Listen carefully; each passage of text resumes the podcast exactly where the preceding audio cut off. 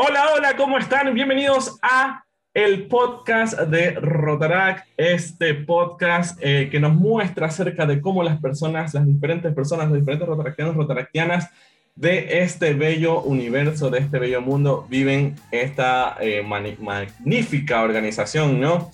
Mi nombre es Luis Montoya y antes de iniciar, de presentar a mi queridísima invitada, quiero agradecer como siempre a eh, el bello distrito, nuestro distrito 4400 por esta excelente iniciativa. Yo, a mí me encanta, yo estoy aprendiendo un montón de cada persona.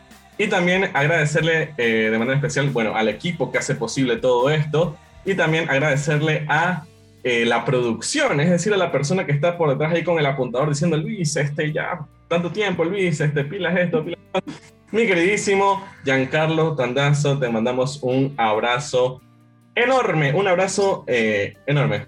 Eres todo aquí. O sea, bueno, sí, realmente es la producción. Así que ya saben, si ustedes eh, quieren participar en este podcast, pues tienen que llenar un link, así como lo hizo nuestra queridísima invitada del día de hoy, que es una invitada para mí muy especial. porque, señoras y señores? Porque, bueno, eh, básicamente de su club conozco vida, pasión, todavía no existe la muerte y espero que no sea así, que ellos sigan de largo.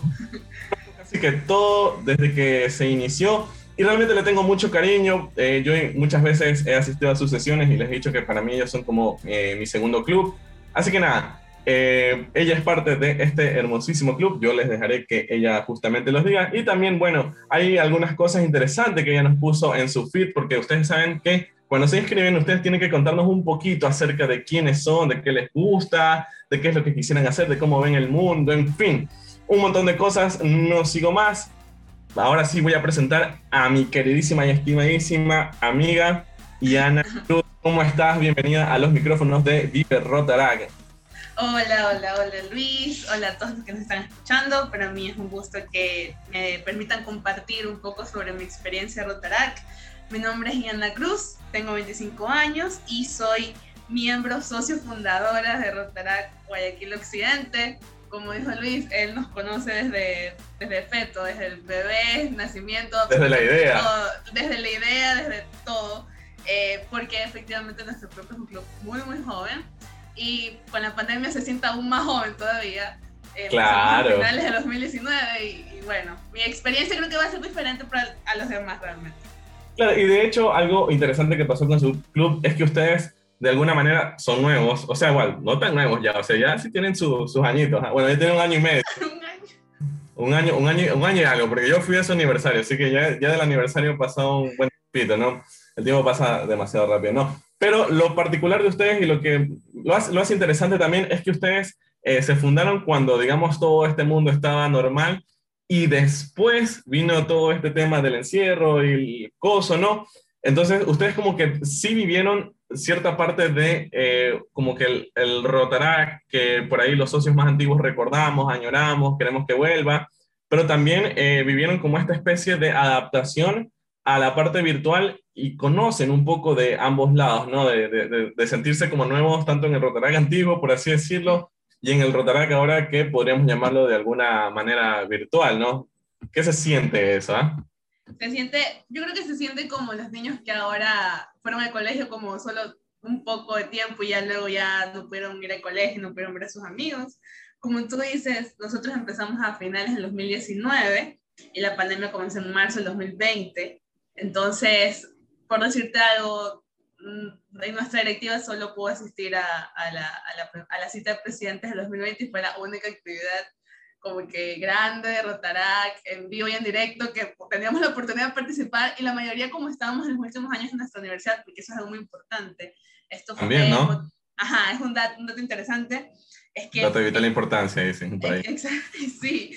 Es que fue eh, motivado por una profesora de nosotros en la universidad, que es una rotaria, es la, actualmente la presidenta del Club Rotario Guayaquil Occidente. Ay, no te creo. Sí, ¿no sabes esa historia? no, no, no sabía ese chisme. A ver, pero ella es la actual o ella va a ser... Ahora, ahora. Ah, ella es la presidenta actual. No te creo. Eso no este, o sea, o sea, o sea, de este, de este nuevo año ya va a ser la presidenta. Este nuevo año. Ah, ya, ya, ya, ya, ya, O sea, ella va a ser la presidenta de nuestra querida Denise, que le mandamos un saludo.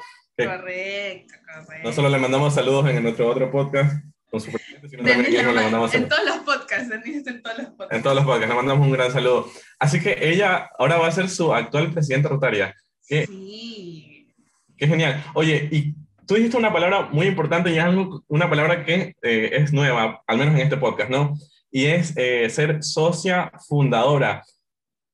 ¿Qué, o sea, ¿cómo fue este proceso o cómo fue esto de decir, tú, como todos no- nosotros, no, no sabíamos que era Rotaract, pero de alguna manera nosotros, eh, y yo lo digo pues, desde mi perspectiva, ¿no? Desde mi perspectiva, a mí, a mí cuando me invitaron a un club, ya existía como un club, ya existía una actividad. De hecho, para los que conocen, bueno, aquí voy a arrojar otro dato curioso mío. Eh, yo eh, fui al club, eh, o, o me enteré del club por el terremoto que hubo aquí en el 2000, bueno, en abril, en, en el 16. del 2016. Wow, tienes buena memoria, ¿no? Yo no me acordaba. Uy, ya pasó bastante tiempo. Ay, ya estoy viejo. En fin. eh, bueno, yo para, ese, para, esa, para esa situación, ¿no? Fue que ahí recién conocí el club, conocí la organización, pero como te digo, ya existía como que un grupo de gente que ya se reunía, ya existían actividades que tú decías, bueno, en estas actividades puedo ayudar, pero en cambio, desde tu lado o desde el lado de todos estos socios fundadores de este nuevo club, eh, no, no había nada, o sea, era como Ah, profesora que les dijo, eh, miren, podemos hacer esto, les interesa así, no, bueno, listo, vamos, y a los que no les interesaba, obviamente ahí se quedaron, ¿no? ¿Cómo fue esto? ¿Cómo fue que, que te convencieron a decir, ahí prácticamente a ciegas, podríamos decir, ¿qué, qué hizo convencer, convencer a Diana Cruz de decir, bueno, ya está bien, voy a formar parte de esto y voy a ver qué rayos es esto? Yo creo que uno siempre va en búsqueda de nuevas cosas y, y- y nuevos retos y nuevas oportunidades. Y yo siempre estaba involu- involucrada en voluntariado desde que estoy en el colegio y en la universidad. Y justamente esta oportunidad llegó cuando nos estábamos graduando ya, o sea, estábamos haciendo la tesis. Y yo sí había visto de Rotaract antes, eh, cuando hacen su- sus, la- bueno, hacemos nuestras ferias de dulce para recaudar Ok, fondos. Yo ya. había visto como que unos clubes, dije, bueno, un día los busqué y todo, pero había que buscar un club. Y dije, no, no sé dónde un Ah, no. no. conozco a nadie, no, ¿cómo hago? no? Ah, ya, ok, sí, sí, sí, te entiendo. Pero luego la profesora nos llamó un día a su oficina, a mí y a como cinco o seis chicos más que son miembros. ¿Y no pensaste que, que y, y no dijiste, ay, ahora sí me va a cambiar la tesis, o qué pasó, algo, algo O sea, realmente yo no pensé algo, como yo vi a quienes llamó, porque a todos nos llamó, todas personas super pilas, yo dije, bueno, tal vez nos quiere meter en un concurso, o algo, no sé. una propuesta de trabajo, algo así. Literal, así como que chicos, Todo, todo, todo menos eso. menos eso, si va a una beca, alguna cosa así, yo dije, bueno, todos son super Ya, claro.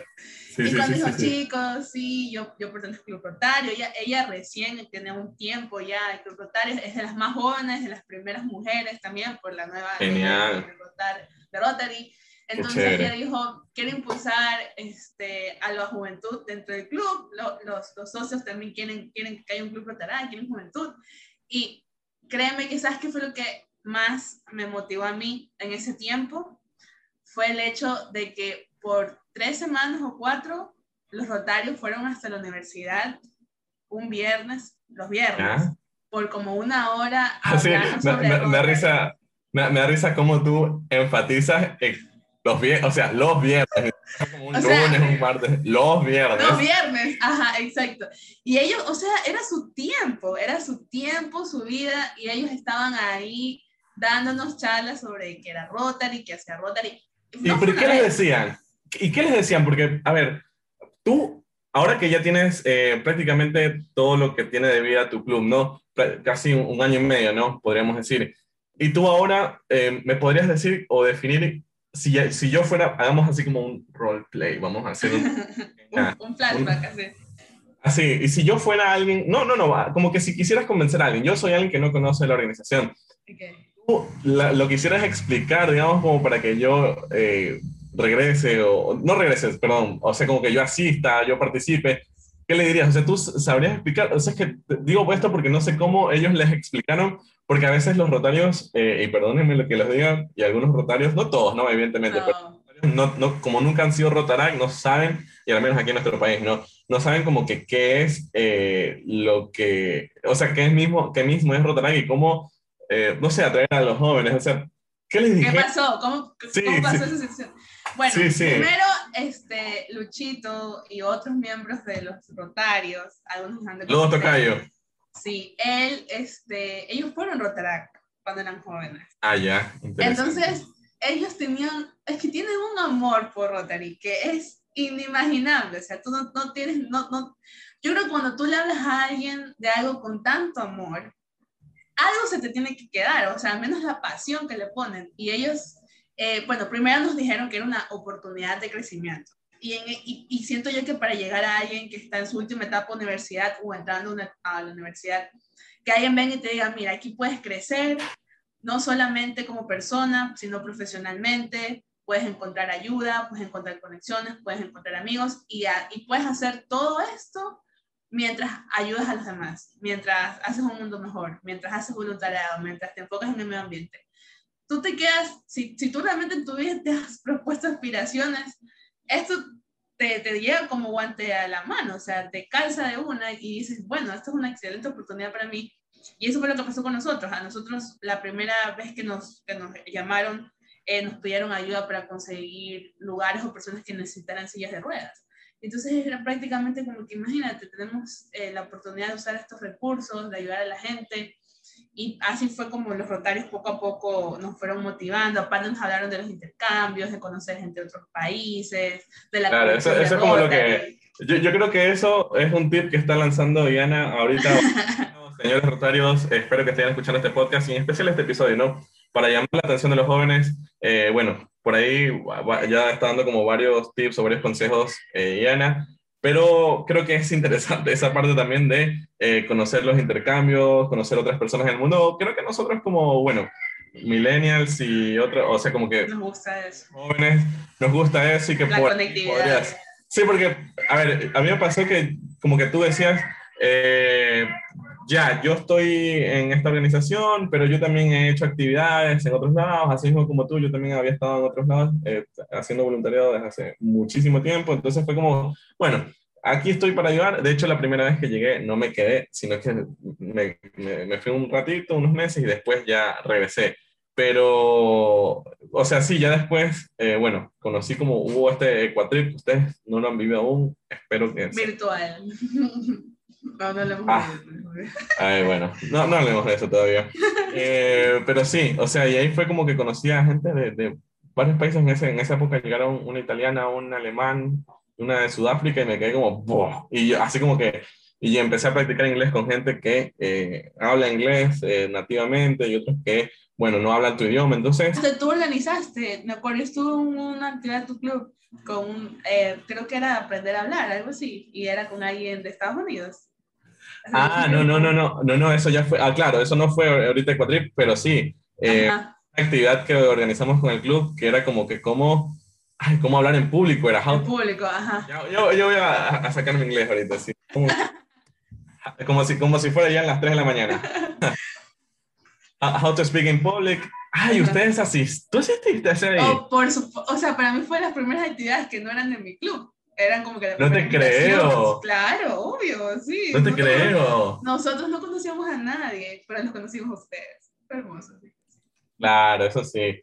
Y Eso- luego ya pudimos hacer lo mismo, o sea, ya hicimos hermanamientos, tuvimos una feria internacional con gente de Turquía, eh, nos hermanamos con alguien de Carolina del Norte, y todos estas, estos hermanamientos y actividades este, fueron en inglés.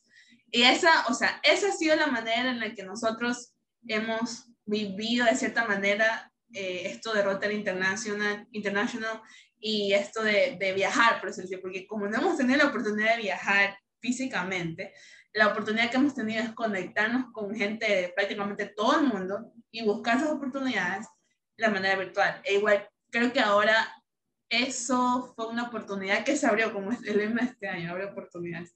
Fue una oportunidad que se abrió este año de Tema darnos acertado. cuenta, de darnos cuenta que se pueden abrir esas oportunidades con, gente, con Rotary de todo el mundo de manera virtual. Tal vez antes no lo veíamos como algo tan fácil de hacer, pero ahora creo que como se ha hecho la norma, de ahora en adelante mucha más gente va a poder conectarse internacionalmente o hacer seminarios híbridos y estar en presencial y con gente del otro lado del mundo. Y eso me parece súper chévere. Yo quisiera aprovechar, eh, a- o sea, como que teniendo, tú teniendo como esta experiencia súper fresquita de, haber, de haberte como abierto a este mundo rotarquiano, yo, y rotario de hecho, ¿no? Yo alguna vez escuché una frase, no me acuerdo de quién, pero sí creo que ha de haber sido alguna persona de Estados Unidos, eh, si no me equivoco, pero que, te, que decía que cuando tú te haces miembro de la familia rotaria, él decía, bueno, te haces miembro, te haces rotario, pero yo le pongo así más bonito para incluirnos a todos, ¿no? Cuando tú te haces miembro de la familia rotaria, tú te conviertes realmente en un ciudadano del mundo, o sea, es impresionante y, ya creo que tú lo has vivido, yo lo he vivido definitivamente y, y es verdad, o sea, te, te, sientes como, bueno, ya no, ya no, no solo eh, tengo que descubrir el mundo, eh, a, a, ciegas, sino que por ahí yo tengo algún club en algún lado o le puedo escribir a alguien de, que, que, es de, este, de esta misma organización y no ir tan a ciegas, digamos, ¿no? Sí, no, y sobre todo de que ahora te da como la confianza, por decirlo vamos entre comillas, porque antes de ley, a veces uno dice, no, no, será que hay que escribir, es en inglés y hablar y todo, pero ahora como a todo el mundo le ha tocado prácticamente acostumbrarse a eso, ya el miedo, o sea, ya para este entonces todos hemos perdido el miedo de alzar la mano en el Zoom y conversar. De hecho, algo que tú dijiste ahorita que me pareció súper chévere en la conferencia del distrito que hubo la semana pasada, el, el fin de semana, hace poco, prácticamente, eh, estaban todos los rotarios, algo que me encanta los rotarios, que cuando ellos se conectan siempre comienzan a conversar. Entonces, como que somos energías sí, distintas. Sí, sí. Nosotros nos conectamos y decimos buenas tardes y nos ponemos en mute hasta que todo empiece. Pero claro, ya apagas la cámara, pones Ajá, mute y te pones a jugar o revisar. Como que, Carmita, ¿cómo está? Y, imagínate en la conferencia de distrito para los que estuvieron y escucharon. Si no, les cuento aquí el chisme. Aquí les contamos. Literal, había se saludaba, saludaba el Rotario Babahoyo con los Quevedo con los y todos, ay, galán. En eso entra una señora que era presidente de un club rotario de Chile. Ella entra, ¿no? Y saluda, y todos, ah, le, le saludan, la bienvenida, y ella dice, créanme que estoy tan feliz de ver cómo es la camaradería del distrito del Ecuador. Como que yo que he estado en tantas reuniones de, diferentes distritos, es la primera vez que siento que entro y estoy en un lugar de amigos. Y todos los rotarios así como... Y yo me quedé, wow, qué lindo. O sea, supongo que tal vez en otros países no son tan así como nuestros rotarios, pero dije, wow, o sea, qué chévere que ella como que diga eso y bueno, todos ahí le hablaron, le agradecieron. Y exactamente eso es lo que siento que por lo menos nosotros como jóvenes también podemos aprender de ellos, porque a la final son, son una guianza en cierto aspecto. En, en cierta manera, ¿no? Eh, no tener vergüenza, conversar, saludar, hablar. Ah, los modales y ciertas cosas han cambiado mucho con las generaciones y es normal que todo vaya cambiando. Pero tal vez son ciertas cosas que debemos quedarnos. Entonces, es exactamente eso lo que siento que a mí y a muchos otros socios nos motivó bastante. Es como tú dices, sentirnos parte de la familia rotaria sin importar dónde estés, cualquiera que entre en un Zoom de otro país, lo saluden y le hablen como que se lo conoce toda la vida cuando realmente recién lo ven. Y, y, y sí, fue una bonita experiencia, así que si no se conectan a las conferencias del distrito, conéctense, que pasan cosas interesantes. Conéctense, ya saben, las conferencias del distrito son chéveres. Hay cosas que también vale rescatar y eso creo que también es algo chévere, digamos, algo bonito de cada, de, de cada evento, ¿no? De cada eh, cosa que va pasando. Y sí, sí, realmente aquí yo, bueno, algo que yo he visto, porque, eh, bueno, he tenido la oportunidad de como de ver varios distritos en Norteamérica, porque no he cruzado el charco aún, así que ya saben, el distrito 4400, si en algún momento quieren enviar a su querido host. De, a, a, y a mí también, yo voy con él. Bueno, está bien, si quieren enviar a, y a su querido host del podcast, bueno, más al host de no mentira. Enviarlo ahí a, hacer un podcast a el antiguo continente, a Asia, a Turquía. a Turquía, no sé. Yo no me quejo, no me enojo, ahí hago espacio en mi apretada agenda. Vaya, sí es interesante. Pero, o sea, sí, lo que he podido vivir y lo que he podido observar, porque, bueno, me gusta también como que analizar en, en ese tipo de cosas, es que nosotros sí, como Distrito 4400, estamos muy, muy, muy, muy unidos. Eh, y yo creo que es por, porque justamente nosotros somos un solo distrito, que es todo el país, y que aparte el país es pequeño, y que eh, nosotros eh, también como ecuatorianos tenemos como esta calidad, esta calidez, en fin, son varias cosas que se congregan y hacen que nosotros, sí, realmente el Distrito 4400 en muchos lados es reconocido por eso, pero yo quiero resaltar, sobre todo, digo yo, lo que es como que la parte geográfica hace que eso sea más fácil, porque mira, por ejemplo, a nuestro, ahorita que dijiste el, el, caso de Chile, ¿no? El caso de Chile es bastante interesante también porque ellos eh, son un país no tan, o sea, no grande en lo ancho, pero sí en lo largo, y ellos por esta razón tienen que tener, o sea, tienen tres distritos, entonces un distrito, el de, el de arriba, el de medio y el de abajo, básicamente. Son como que ya están eh, ahí separados y después tienen que unirse y todo, o sea, es, es, eso, ¿no? A la final igual ellos pueden ser, eh, o son muy unidos y todo eso, pero como que hay un... Hay, hay, hay esta dificultad también. exacto, que están están súper lejos, pero tú sabes que acá en Ecuador uno llega a todos lados, ¿no? En lo, máximo que viaja creo que son 14 horas, ¿no? Por ahí asimismo eso sucede en el Airao, porque yo los amo un montón y si están escuchando esto les envío un saludo. Eh, y son, son muy amiguísimos y todo, y por eso es que, pero ellos, ellos tienen un solo evento al año, eh, que es el ERAO, donde ellos todos se congregan porque son tres países, Uruguay, Argentina y Paraguay, y bueno, pues, eh, Argentina sobre todo es muy grande, entonces por ahí ellos, eh, como que, ese, por eso ellos, para eso, por eso para ellos ese evento es como muy sagrado, muy hermoso, muy mágico, porque es el momento del año en que te reúnes con todos tus Rotaract. En cambio acá nosotros tenemos eh, cuatro eventos, eh, bueno, teníamos, pero bueno, lo vamos a tener, que sigan, pero y nos reunimos con todos y es como más, es más rápido, es más inmediato, no sé, yo, para mí es parte, parte de eso, ¿no? La, la geografía. Ya, pues, ya me fui para otro lado, ¿no? Pero justamente, eh, como que acotando con lo que tú dijiste, me hiciste acuerdo a ese análisis. Y, y, no, y no, no, ¿qué decir de cómo es de Estados Unidos y todos esos lados? Que ahí sí son distritos por todos lados. O sea, por creo todos lados, sí. Sí, Nueva York, la ciudad, eh, solo la ciudad de Nueva York es un solo distrito por sí. Entonces, nada, o sea, sí, somos bien unidos en Ecuador, así que las personas que estén escuchando esto desde otros lados, vengan a Ecuador, somos eh, una tierra. Cálidas. Somos bien cálidas. Sí, somos bien cálidas.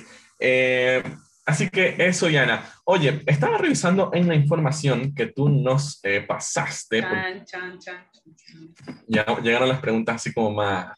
Así como las preguntas del examen. Como que ya, ya hiciste las, hiciste las preguntas fáciles del examen, ahora te tocan las preguntas difíciles. Ahora sí. sí. Aquí te me toca acuerdo que puse. A ver, ¿quieres que te repita qué pusiste o voy No, no, no, no, no repita, solo pregúntame, pregúntame, por favor. Ok, listo. A ver, primero, nos dicen que tú te dedicas a la ingeniería en alimentos. ¿Quieres? Eres como una chef, ok. Yo sé que esto les dicen mucho y yo conozco lo que pasa, pero para las personas que no, que lo vayan ahí sabiendo un poquito. ¿Qué, qué, qué quiere decir la ingeniería en alimentos, mi estimada Yana? A ver, cuéntame. No, no, no, a ver, no. ¿Qué se dedican? No soy chef, no soy chef. Con respeto, a los chefs, con respeto a los chefs, cada uno, cada profesión es distinta.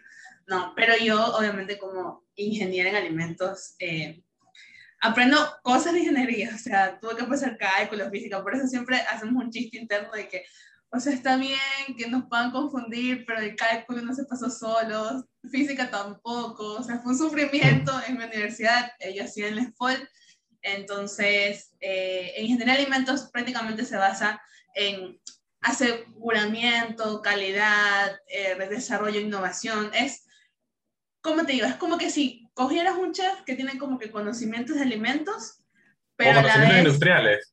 Ajá, exacto, con conocimientos industriales y también con, con un poco de conocimientos nutricionales y también un poco con eh, conocimientos de un microbiólogo, o sea, son varias ramas. La, la, la industria es bien grande en ese aspecto, pero cuando a mí me hacen esa pregunta, yo siempre les digo, ¿cómo crees tú que la, no sé, el, el juguito, no voy a decir los nombres porque no nos han sponsor, como dicen los Todavía, influencers. todavía no, Ya, pero no, pero si quieren su nombre aquí, agregue sponsor. ya sabes, aquí está espacio publicitario. publicitario. Sí, pero ¿cómo es usted que, que crees tú que un juguito, que no sé, que todos los niños en el recreo toman, sabe igual Uy. siempre este, cómo llegó a crearse, quién pensó en dónde meterlo, cómo ponerlo. Hay muchas cosas que van detrás. Y yo le decía a mi familia, cada vez que ustedes se comen algo, ya sea en un supermercado, ok. No te creo, no te creo que, no creo, no creo que hayas dicho algo así. Por favor, continúa. Espera, espera. Y yo te estoy escuchando. y, y pasan por un proceso y a ustedes no les pasa nada, o sea, están bien, es porque un ingeniero en alimentos hizo todo lo posible para que su comida llegue bien a su casa. Entonces, prácticamente eh, eso yo, de profesión soy ingeniero en alimentos, pero eh, actualmente me dedico a la investigación y estoy haciendo... A eso iba, ya para ir... Eh, a eso iba justamente porque más allá de la ingeniería en alimentos, porque bueno, por mi oscuro pasado. En fin, en los siguientes episodios puedo irlo diciendo. Eh, con, a lo de la ingeniería en alimentos, ¿no? Pero eh, como que en la rama de investigación, eh, no sé, ahí sigue ando medio perdido. ¿Qué es lo que, o sea, como que qué es lo que investigan? O sea, como que nuevo, crean nuevos alimentos o qué. Digo esto ya para ir, como que cerrando, porque yo te dije al principio, el tiempo se pasa rapidísimo. Bueno, sí. bueno, para los que se preguntan qué investigamos en alimentos, hay varios aspectos. Actualmente yo estoy investigando Estoy usando microorganismos, compuestos que producen microorganismos, para hacer eh, sanitizantes biológicos que se usen para superficies de limpieza dentro de la industria de alimentos. Es decir, no sé, las mesas de acero inoxidable, las tuberías, etcétera, usan químicos al final luego pueden provocar daños al medio ambiente cuando se acumulan. Entonces, lo que estamos tratando de hacer es, con ciertos compuestos de origen biológico, eh, buscar reemplazos para esos químicos y se utilizan. Por ejemplo, eso, tú dirías que tiene que ver eso con la comida, pero en realidad tiene que ver con el proceso de, de la ingeniería en alimentos. Y así hay muchos otros aspectos o muchas otras ramas de investigación, como innovación de productos, como procesos, que es crear máquinas o ayudar en la creación de máquinas, eh, que ayuden a los procesos alimentarios. También hay microbiología, hay eh, alimentos funcionales, eso que como cuando te venden, no sé, te dicen esto aquí es proteína hidrolizada, los que toman los, los FITs conocerán. Y, y así, desarrollo estos productos. Y eso, prácticamente eso. Y ahí, un pequeño... más.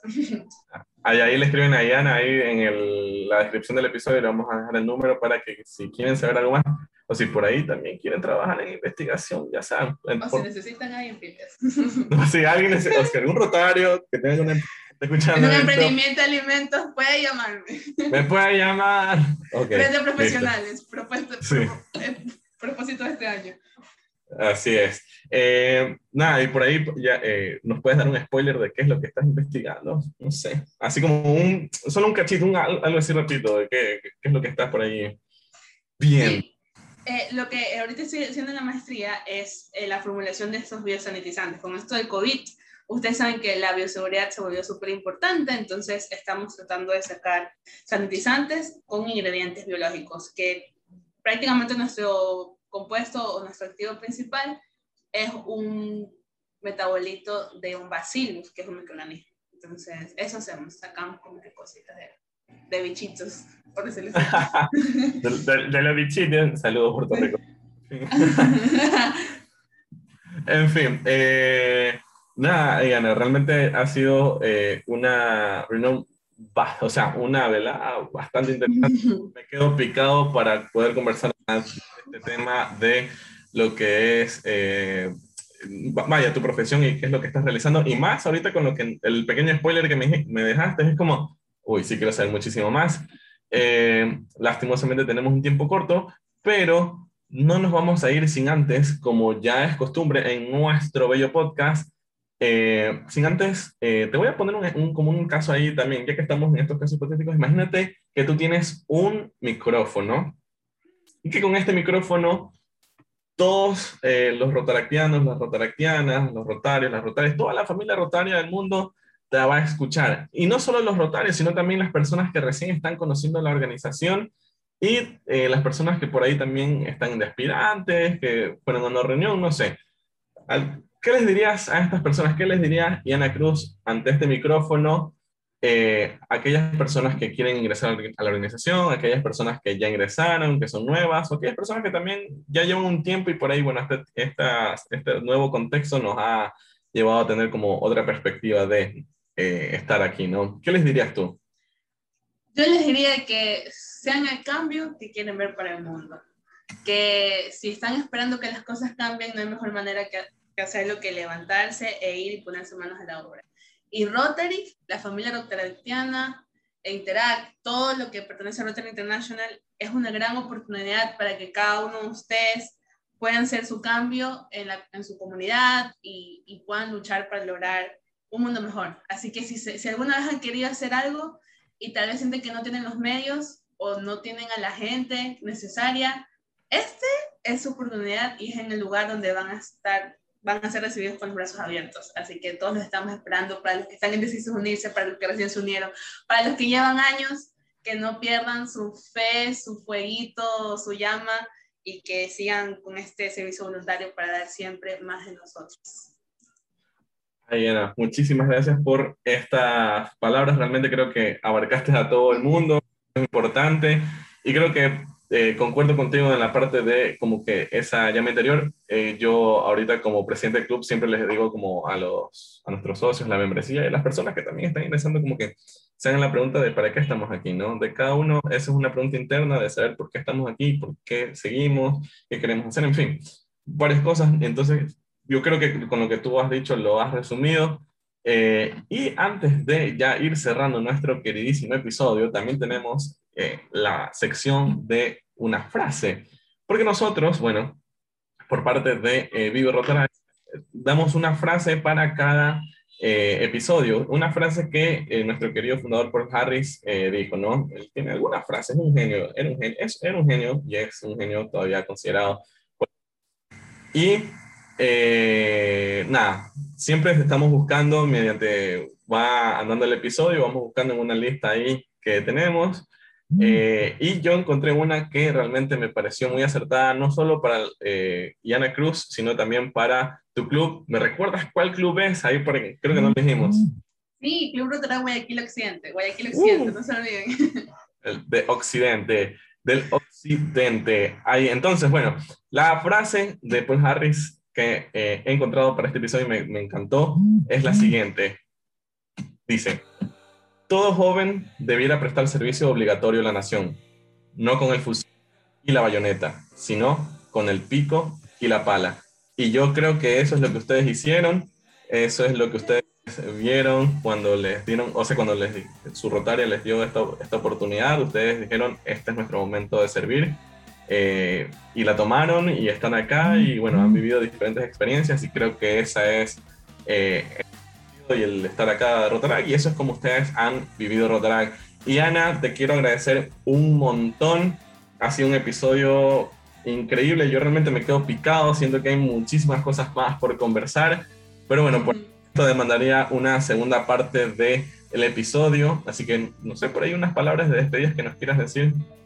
Sí, gracias a todos por escucharnos. Espero que no nos hayamos aburrido con nuestras conversaciones. No, eh, para nada. que sigan escuchando y compartiendo el podcast. Y agradecer también al distrito por esta nueva iniciativa. Me parece un excelente proyecto que le pueda dar voz a todos los distritos. Y nada, que escuchen el próximo capítulo. Así es, que escuchen este eh, grandísimo y bellísimo episodio que realmente yo lo he disfrutado un montón. Eh, que sigan escuchando también a través de todas nuestras plataformas. Bueno, en este caso estamos todavía en Spotify, pero muy pronto tendremos nuestra página web habilitada, así que no se pueden perder de eh, el podcast Vida Rotarac, que va a tener... Vida Rotarac, sí, que viva, que viva. Eh, sí, así que no se pueden perder los episodios. Tenemos algunos episodios ya grabados que también están interesantísimos, así que no se los pueden perder. Y también hay nuevos episodios que se vendrán, así que ustedes atentos y nosotros nerviosos. Muchísimas gracias, Diana, por estar acá. Muchísimas gracias a todas las personas que nos escucharon, que nos han estado escuchando y que ya nos han estado siguiendo a través de Spotify, porque lo pueden hacer. Recuerden que también estamos en Instagram, pero bueno, esa es la página del distrito, arroba 4400. Y nada, Tendremos un episodio la siguiente semana. Creo que estamos subiendo dos por día y bueno, ya después producción me confirma, pero hay episodios, hay bastante contenido y hay diferentes eh, puntos de vista de Rotaract. Así que ya saben, disfruten esta organización, gocen esta organización. Por lo tanto, vivan esta bellísima organización. Muchísimas gracias y que tengan un un excelente día, una excelente noche, una excelente vida. Adiós. Adiós. Chao. Bye, cuídense.